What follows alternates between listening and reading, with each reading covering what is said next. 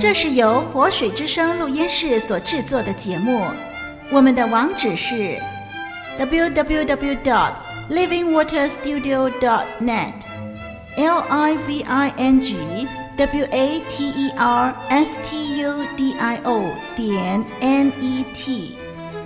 欢迎上网收听更多精彩的节目，令生命加倍精彩。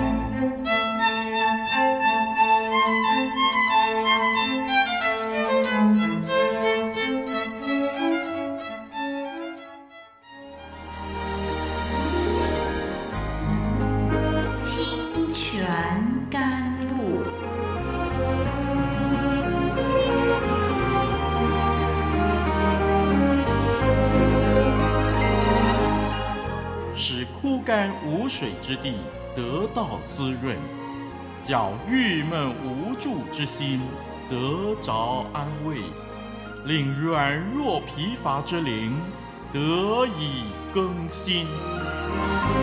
欢迎同来之曲《清泉甘露》。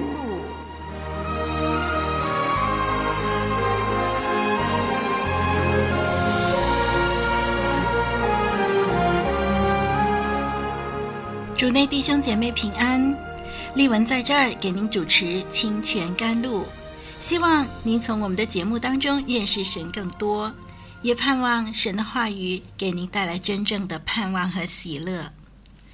我们谈过了神与亚伯兰的立约，从前几次的研究当中，我们可以看见神的应许是何等的坚定。不单神亲口保证，还设立了立约仪式。按理亚伯兰的心应该可以定下来了吧？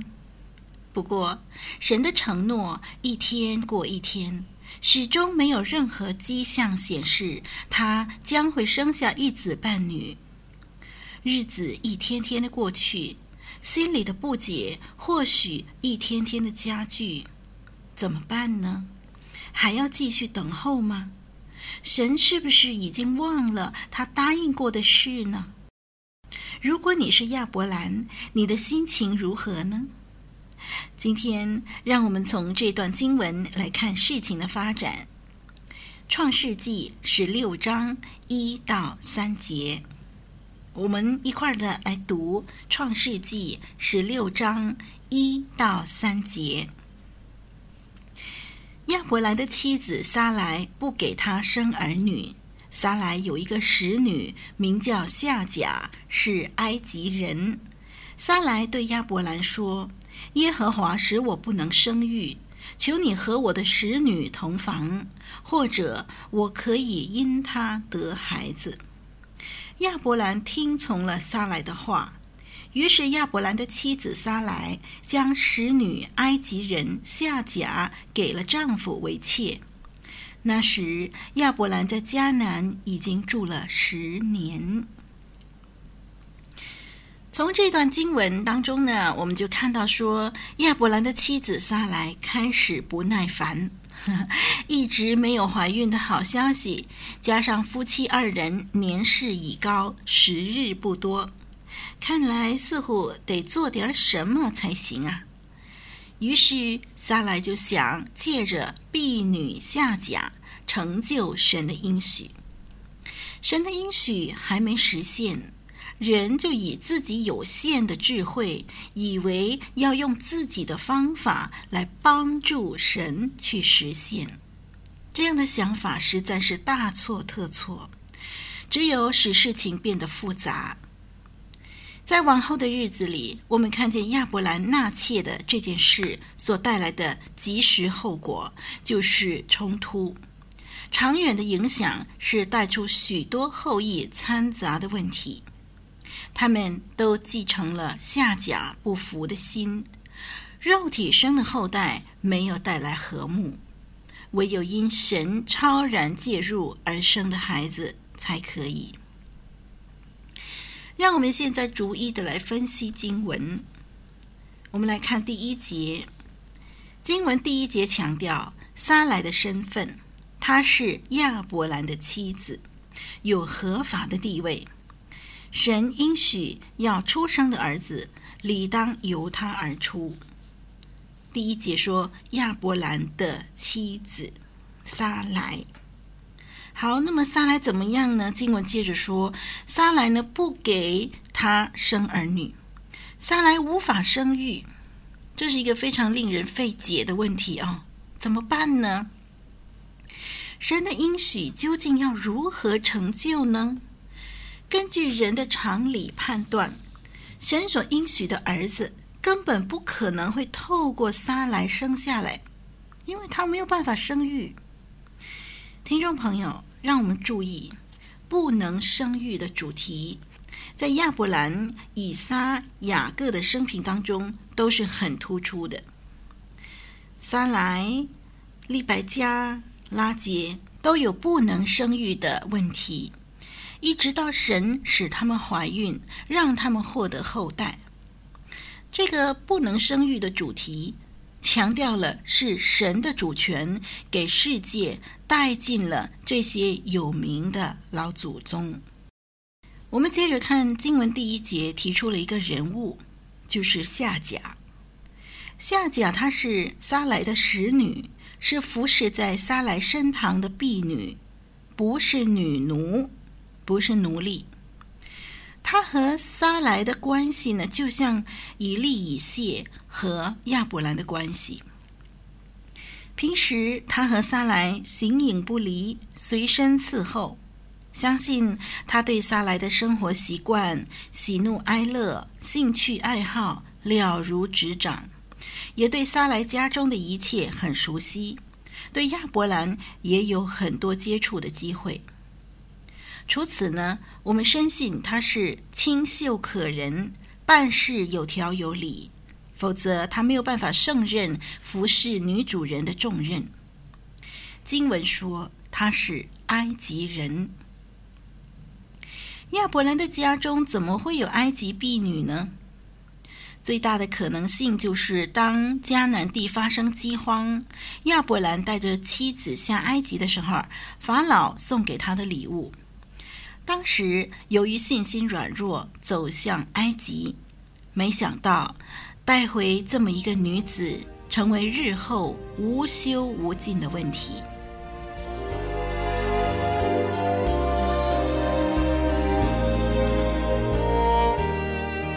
亚伯拉罕生平，信心之父教宗，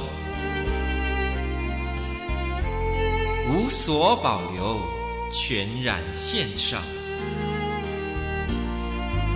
艰辛倚靠，一生顺服。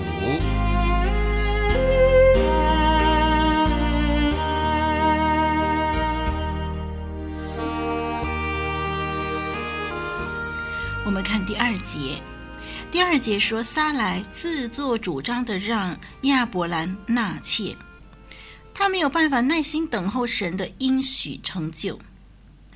自从神在创世纪十五章四节向亚伯兰启示以后，已经经过了一段很长的时间。十五章四节，神很清楚的告诉他说：“这个他本身所生的才是他的后嗣。”这样的一件事情，一直到现在呢，已经经过一段很长的时间。在我们看今天的经文十六章的第三节的时候，提到亚伯兰在迦南地已经住了十年。那么那时候亚伯兰几岁呢？就是八十五岁了。如果从神呼召亚伯兰离开乌尔、离开汉兰到迦南算起的话，神应许给他们夫妇有后裔这件事情啊，已经有十年的时间。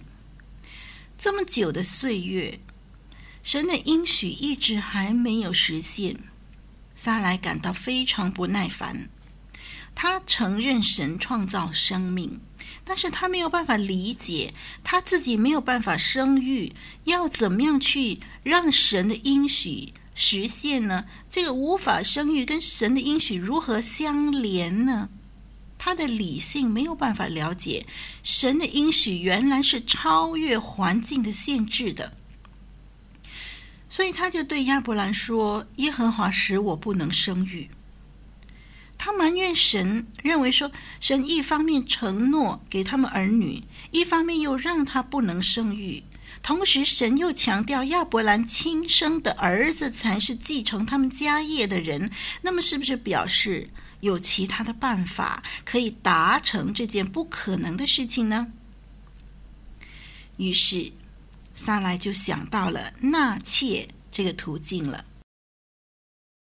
我们刚才说夏甲是撒莱的贴身婢女，想必赢得撒莱的欢心和信任。所以他就建议让夏甲成为亚伯兰的妾。他的想法就是说，或者我可以因他得孩子。撒来采取了当时社会的习俗，当时的法律的这个习俗呢，为了保证每一个家庭都有儿子继承家业，所以就指出，凡是不能生育的妻子，可以将婢女给丈夫做妻子。那么，假如丈夫承认那个妾所生的儿子呢，这个儿子就可以作为继承人。这个习俗在古代亚述的一些婚约，还有汉谟拉比法典以及努西尼版上面都有例证。撒莱的计划以婢女生下的孩子作为自己的孩子，从古代近东习俗和法律而言，无可非议。也可以看为神成就计划的方式，这样的角度可以把撒莱的作为看为合理，这都是从常理分析的结果。但是问题的关键乃是，这真的就是神所定的旨意吗？弟兄姐妹、听众朋友，让我们深切的思考一下。我们每一次所做的抉择，真的合乎神的旨意吗？我们周遭的习俗规矩不一定合乎真理，即使跟真理没有抵触，神在个别的人身上所定的旨意，也有他特殊的安排。如果我们单凭周遭环境的条件来做判断，而完全不理会神原先的计划，那么我们很可能会做出误判。例文不是说习俗、规矩、传统毫无价值，其实我们实在应该参考。如果我们活在某个环境、某个社群里头，只要那个习俗和真理没有抵触，我们大可参与。但是我们凡事要回到神的面前，思考神在我们个人身上特别的呼召计划，是不是和这些的习俗吻合？撒来如果认为他的计划很合理，在实行之前，最起码他先要求问神，就好像当年饥荒下埃及一样。如果求问神，神不可能不回应。从经文当中，我们看见。他没有求问神，亚伯兰也一样。我们看第二节的下半节，第二节下半节说亚伯兰听从了撒莱的话。啊，这第二节下半节读了真的是令人生气呀！亚伯兰听从了撒莱的话，经文并没有说亚伯兰求问神。在纳妾这件事情上，他表现的那么理所当然，那么听取老婆的意见，说的直接一点，那么迫不及待。男人啊，情欲啊，自古以来，情欲将一个前途无量的人击得粉身碎骨。如果撒莱信心不足，但是亚伯兰多次从神领受信息，至少亚伯兰要因为神的大能再信靠神多一点。至少他应该比妻子更冷静的思考纳妾的问题。即使他心中多么渴望纳妾，至少他要先问一问神再做决定。但是他没有。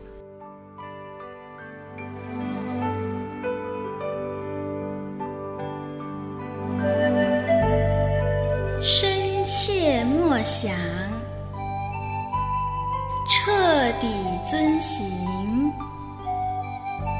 清泉甘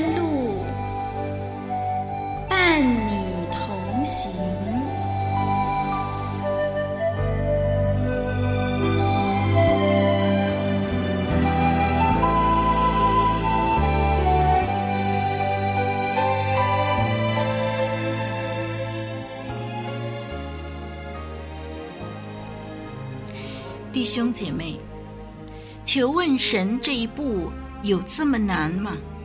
求问神这个步骤真的会耽误了我们要进行的事情吗？我们相信自己的判断多过相信神的智慧吗？我们是不是经历过求问神的时候，神在我们的意念中开启了前所未有的眼光、意象，以致扭转了整个局势，带进无尽的祝福呢？我们是不是又曾经经历过因为一时的失误，不求神而擅自做决定，带来无尽的悔恨和失败呢？求主怜悯我们。以神的心意为中心，放下个人的意见、个人的喜好，包括情欲的诱惑。好，短短的三节经文，我们今天只能研究到这儿。让我们下一集节目继续再谈吧。我是林丽文，愿神祝福你，再会。